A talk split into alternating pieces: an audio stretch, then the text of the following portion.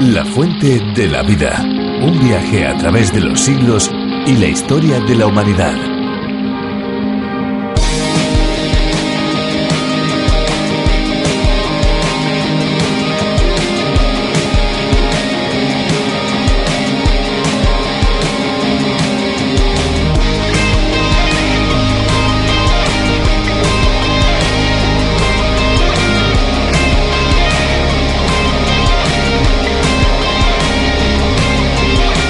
Las enfermedades de origen hídrico, los efectos adversos del agua sobre la salud humana pueden dividirse en cuatro categorías. Enfermedades transmitidas por el agua, enfermedades originadas en el agua, enfermedades de origen vectorial relacionadas con el agua y enfermedades vinculadas a la escasez de agua. Las enfermedades transmitidas por el agua son causadas por agua contaminada por desechos humanos, animales o químicos. Las originadas en el agua son causadas por organismos acuáticos. Las de origen vectorial son aquellas transmitidas por vectores como los mosquitos. Y las vinculadas a la escasez de agua se propagan en condiciones de escasez y saneamiento deficiente.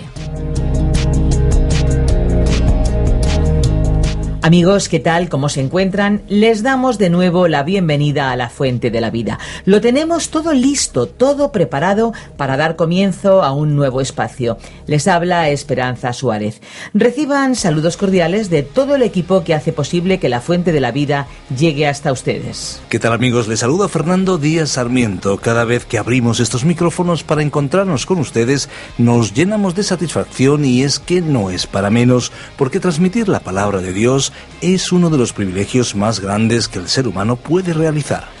Pues para aquellos que aún no lo sepan, este espacio nace del programa original a través de la Biblia del teólogo y profesor de Biblia John Vernon McGee, un programa con un éxito inusual, puesto que su formato lo hace único y diferente a otros muchos espacios. Hay que decir que aquí para España ha sido el teólogo Virgilio Bagnoni el encargado de su traducción y adaptación, un espacio que se emite de lunes a viernes a esta misma hora y que sinceramente es muy necesario en las ondas. Si usted, querido amigo, desea escuchar los programas anteriores a este, puede hacerlo en www.lafuentedelavida.com. Les recordamos que si tienen preguntas, si tienen dudas o alguna inquietud espiritual, pueden ponerse en contacto con nosotros. Estén muy atentos porque al finalizar el programa les vamos a dar una dirección electrónica para que puedan hacerlo. Muy bien, Esperanza. Pues, ¿qué te parece si llegado este momento nos disponemos a escuchar una canción, precisamente de esas que te gustan tanto a ti? Pues estupendo, vamos allá y vamos a disfrutarla.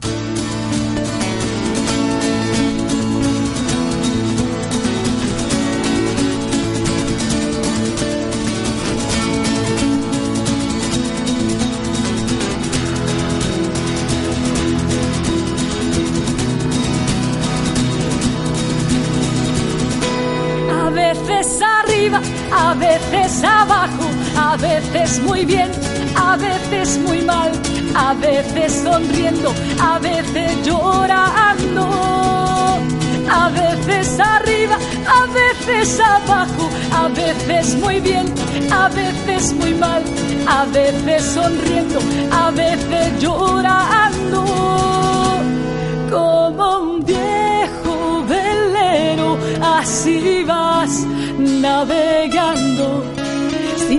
sentido te estás extraviando y no sabes por qué es tu vida inconstante, no te puedes ubicar ni siquiera un instante. Dios siempre está ahí, no se moverá.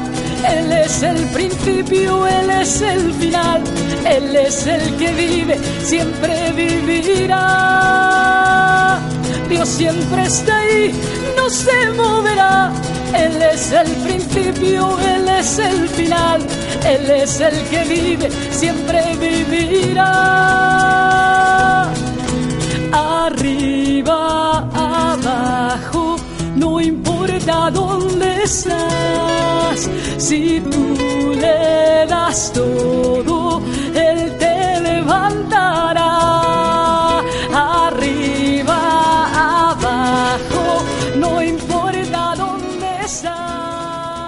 las cosas más interesantes de la Biblia es que de toda ella podemos aprender grandes lecciones para nuestras vidas. Desde Génesis hasta el Apocalipsis, todo lo que en ella hay escrito es palabra de Dios, inspirada por Él y útil para enseñar y corregir. Es coherente y correcta desde el inicio hasta el fin, siguiendo siempre una misma línea que apunta a un personaje principal, Jesucristo. Efectivamente, Jesucristo, Dios hecho hombre, el Hijo de Dios que sufrió y murió en nuestro lugar para perdonar nuestros pecados. Tenemos que reconocer que en nuestra vida todavía hay sufrimientos por los que pasamos, pero tenemos la esperanza de que ninguna carga será más pesada de lo que podamos soportar.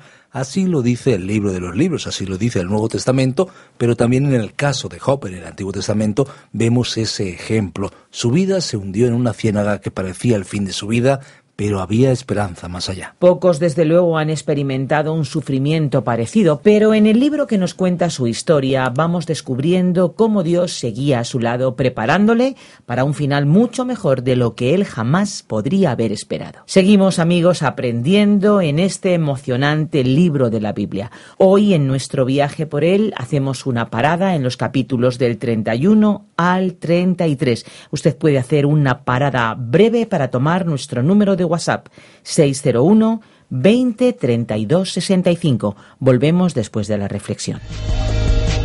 La fuente de la vida.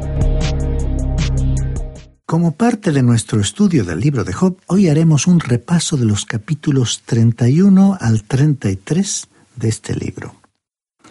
Hemos llegado al capítulo 34 del libro de Job, pero antes de estudiarlo quisiéramos hacer un resumen de lo que ha dicho hasta ahora Eliú. Los tres amigos de Job que habían llegado a visitarlo habían finalizado sus discursos. Podemos decir que todo lo que ocurrió terminó en un empate. Si pudo haber un ganador, quizás ese fue Job. Pero no creemos que él haya ganado. Simplemente hicieron tablas, como se dice. Ellos terminaron de hablar. Habían concluido todo lo que tenían que decir. Pensamos que ellos pudieron quedar entre la gente en las inmediaciones, pero no hablarían más aquí. En el primer versículo del capítulo 32 que usted recordará, leímos. Cesaron estos tres varones de responder a Job, por cuanto él era justo a sus propios ojos. Estos hombres habían agotado totalmente el arsenal de argumentos que tenían. Uno de ellos había hablado desde el punto de vista de la experiencia, el otro de la tradición y el otro desde el punto de vista de la legalidad. Y todo lo que ellos hicieron fue poner a Job a la defensiva, e hicieron resaltar más el hecho de que Job era un hombre que se sentía sin culpa, que no tenía humildad, que no se subyugaba y tampoco se mortificaba. Esa era su naturaleza. En ningún momento a través de todo lo que hemos leído hemos podido escuchar a Job decir Yo soy un hombre de labios impuros, yo vivo entre gente de labios impuros. En ningún momento dijo Sé que en mi carne no mora cosa buena. Por cierto que lo único que él había hecho era jactarse de su propia justicia. Lo interesante de observar aquí, estimado oyente, es que hasta cierto punto esa era la verdad. Job tenía esas cualidades. Dios, al mismo comienzo del libro, nos había manifestado, nos había revelado que este hombre era un hombre justo. Él había ofrecido todos los sacrificios, los holocaustos, pero usted sabe que uno puede hacer eso y estamos convencidos que uno puede aceptar las verdades básicas de la fe cristiana y aún ser el más vil pecador, lleno de orgullo y de jactancia. Usted recordará la pregunta que hizo el apóstol Pablo en su carta a los Romanos capítulo 3 versículo 27. ¿Dónde pues está la jactancia? Y el mismo Pablo respondió, queda excluida. Para el Hijo de Dios, estimado oyente, no hay lugar para la jactancia. En el reinado de Dios en este mundo, en este subuniverso, figurativa y espiritualmente hablando, cada montaña debe ser reducida y cada valle debe ser exaltado. El gobierno moral de Dios ha hecho que aquello que es altivo tiene que ser reducido a un nivel más bajo. Toda rodilla debe doblarse, cada uno debe inclinarse ante él. El único lugar seguro, la única forma segura de viajar a través de este mundo es la de tomar el camino sombreado de la humildad. Ese es el único camino. Este joven Eliú se había sentido contrariado. Él estaba enfadado porque Job se había justificado a sí mismo. También porque los amigos de Job no habían sido capaces de ofrecerle una respuesta. Y ellos en realidad habían representado falsamente a Dios. Haciendo honor a la verdad, tenemos que decir que Job y sus amigos habían representado a Dios de una manera falsa y esa es la razón por la cual ninguno pudo convencer a Job. Así que este joven Eliú había estado esperando para participar en la conversación. Debemos decir que él tampoco tenía todas las respuestas. En realidad, Dios tenía que intervenir y él era el único, como ya hemos indicado, que podía dar la respuesta a un corazón orgulloso. Él es el único que puede enfrentarse a la jactancia en el día de hoy. Hay cierta clase de gente con la que uno no debe discutir y ni aún puede conversar. Alguien dice de vez en cuando, pues bien, yo tengo un hermano o una hermana o un cuñado o un tío que se ha apartado y se ha unido a cierta secta. ¿Cómo le habla uno a él? Porque él no quiere escuchar. Pues bien, estimado oyente, con esta gente usted simplemente no puede hablar. Lo único que puede hacer por ellos es orar. No puede discutir con ellos. Solo Dios puede tratar con la jactancia y el corazón orgulloso del hombre.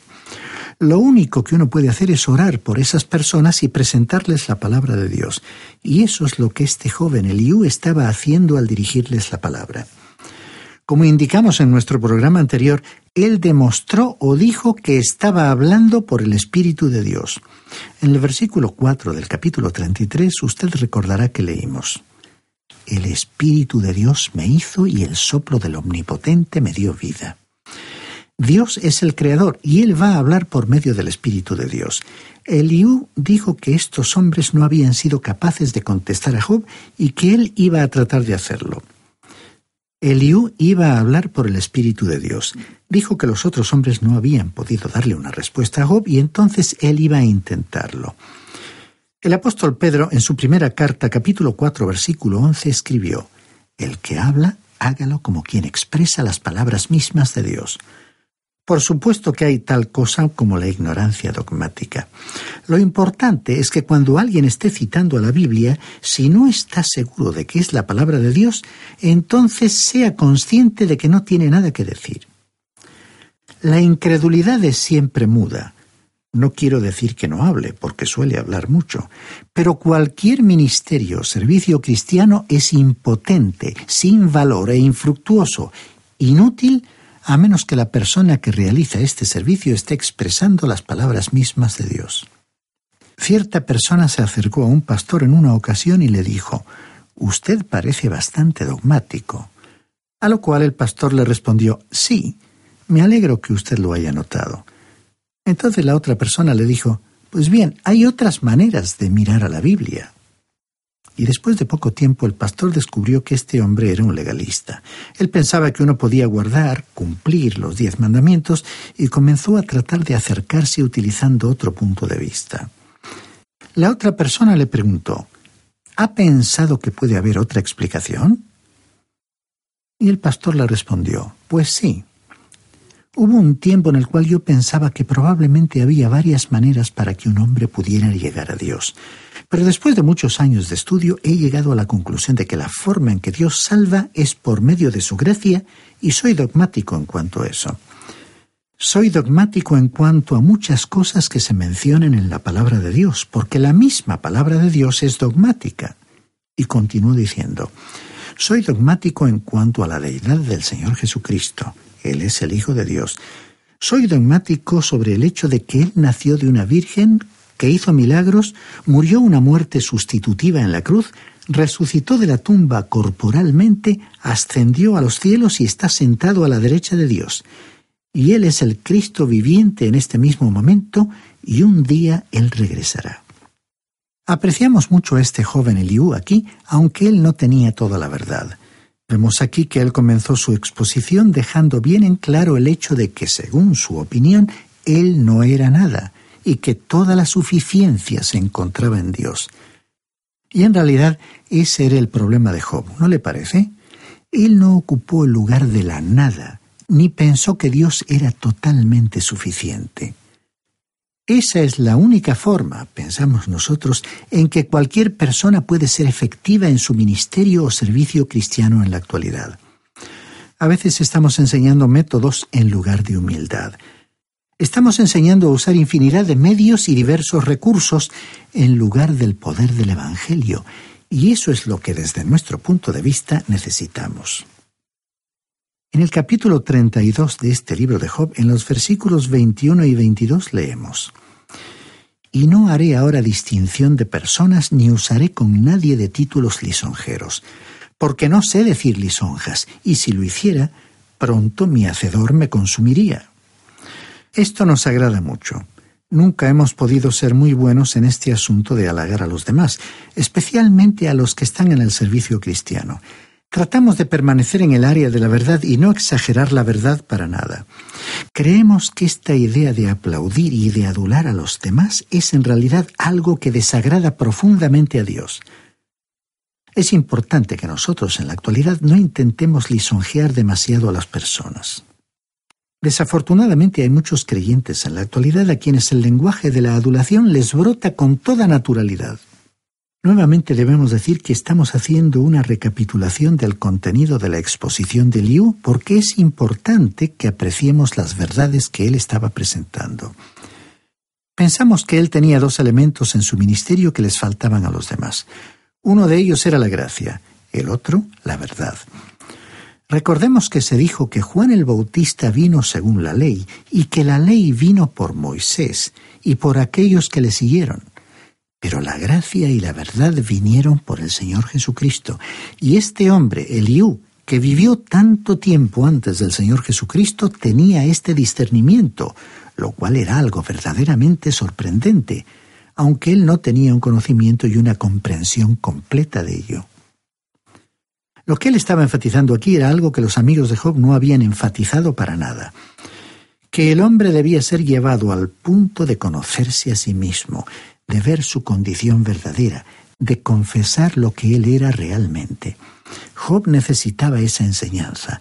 Él no se conocía a sí mismo y tampoco conocía a sus amigos, y sus amigos no le podían transmitir ese conocimiento, esa verdad. Y allí estaba el problema. Y por supuesto tampoco había gracia en lo que ellos le decían. Lo que ellos querían inculcarle era que él era un hipócrita, y le decían, tú eres culpable de algún pecado terrible, o de otra manera esto no te estaría ocurriendo. Dios sería injusto si Él dejara que te ocurriera esto sin una causa. Y por supuesto esa era la posición que Job iba a adoptar diciendo, Dios ha permitido que todo esto me ocurriera, y Él no tiene ningún derecho de hacerlo porque Dios es justo. Usted puede darse cuenta, estimado oyente, que uno no ha dicho toda la verdad y que no ha presentado la gracia de Dios cuando habla de esta manera. Todo se reduce a un legalismo. Ahora, en el capítulo 33 podemos leer nuevamente los versículos 1 al 3. Por tanto, Job, oye ahora mis razones, escucha todas mis palabras. Yo abriré ahora mi boca y mi lengua hablará en mi garganta. Mis razones declararán la rectitud de mi corazón, y lo que saben mis labios lo dirán con sinceridad. Eso era algo muy importante. Y a continuación leamos el versículo 4.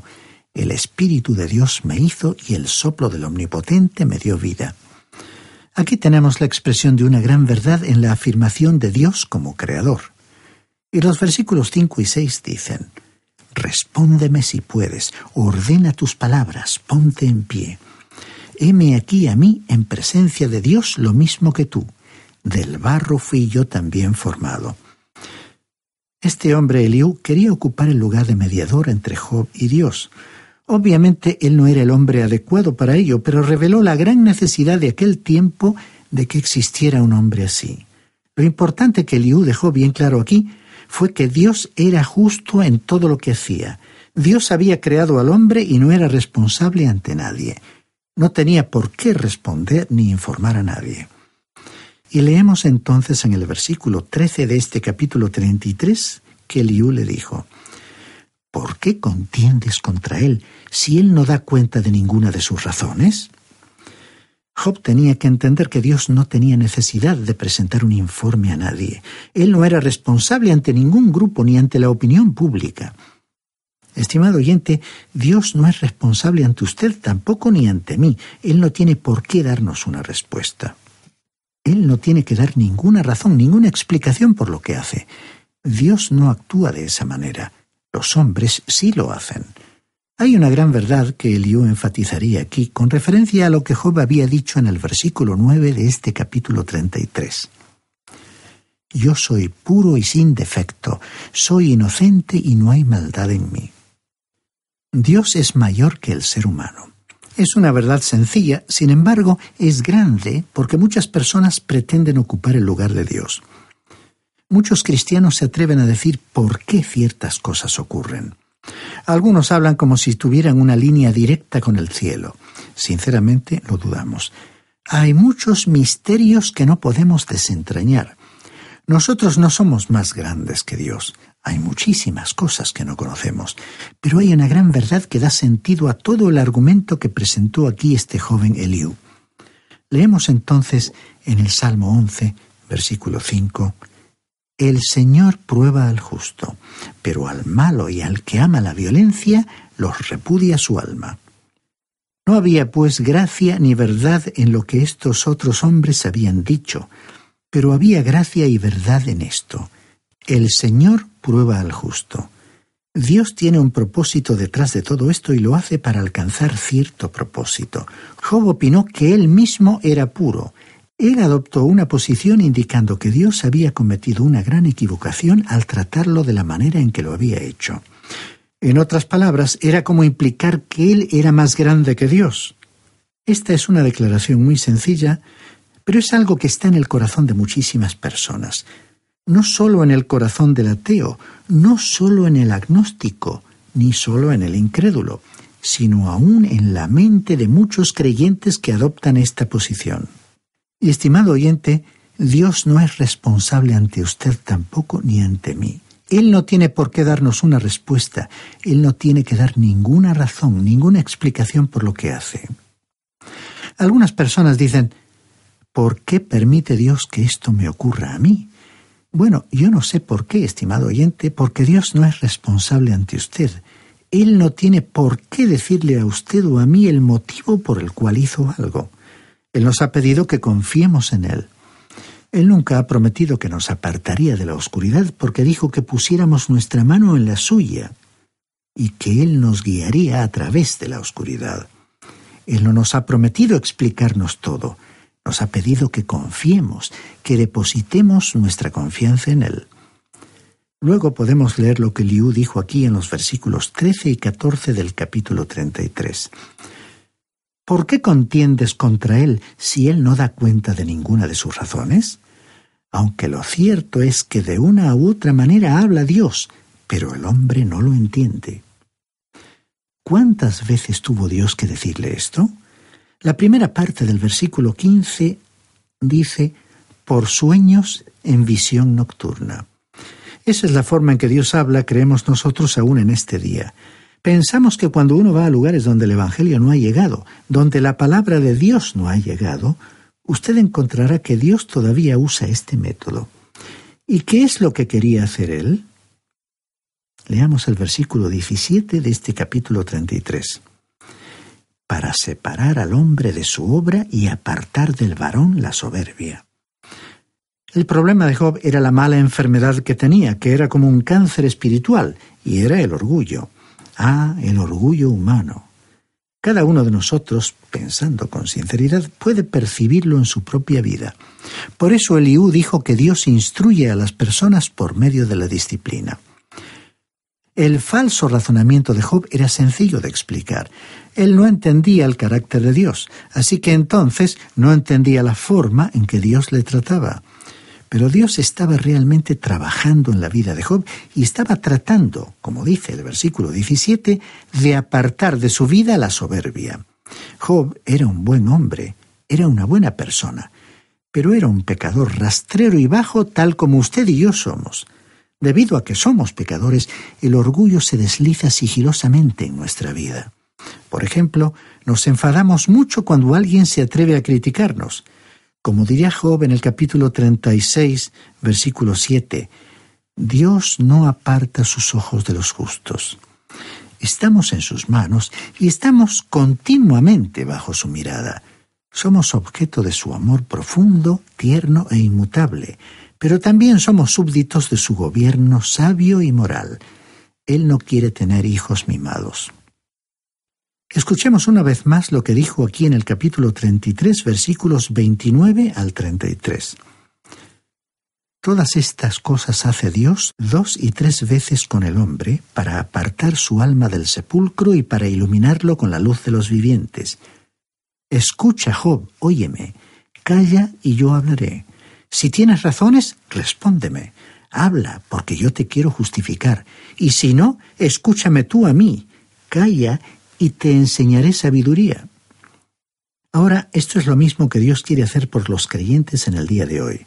Hay cosas que debemos considerar, por ejemplo, en la epístola a los Hebreos capítulo 12 versículos 3 al 5, donde leemos Considerad a aquel que sufrió tal hostilidad de pecadores contra sí mismo, para que vuestro ánimo no se canse hasta desmayar, porque aún no habéis resistido hasta el punto de derramar sangre, combatiendo contra el pecado, y habéis ya olvidado la exhortación que como a hijos se os dirige, diciendo, Hijo mío, no menosprecies la disciplina del Señor ni te desanimes cuando eres reprendido por Él. Y luego en el versículo 11 dice, Es verdad que ninguna disciplina al presente parece ser causa de gozo, sino de tristeza, pero después da fruto apacible de justicia a los que en ella han sido ejercitados. Ahora, hay tres formas distintas en las cuales nosotros podemos enfrentar la disciplina de nuestro Padre Celestial. En primer lugar, la podemos despreciar, menospreciar, como si su mano y su voz no estuvieran allí presentes. Podemos ignorar a Dios. En segundo lugar, podemos desfallecer o desanimarnos bajo su disciplina. Y en ese caso se convierte en una verdadera derrota. Por cierto, Job mostró ambas reacciones. Y entonces, ¿qué es lo que debemos hacer nosotros? En tercer lugar, debemos aprender de esa disciplina y entonces producirá en nosotros el fruto de justicia. Dios permite que los problemas y dificultades lleguen a los suyos y Él castiga, corrige, disciplina a cada hijo que recibe. Así que este era el gran propósito que estaba detrás de todo lo que le había estado sucediendo a Job, y Dios llevaría a cabo su obra de una manera completa. Estimado oyente, si usted aún no tiene una relación de hijo con Dios, Él ya ha tomado la iniciativa para recibirle como tal, enviando a su Hijo al mundo para ofrecerse como sacrificio en la cruz por sus pecados. Y hoy mismo puede dar el paso de fe de confiar en el Señor Jesucristo como su Salvador. Dijo Juan en su Evangelio capítulo 1 versículo 12. A todos los que le recibieron, a quienes creen en su nombre, les dio potestad de ser hechos hijos de Dios.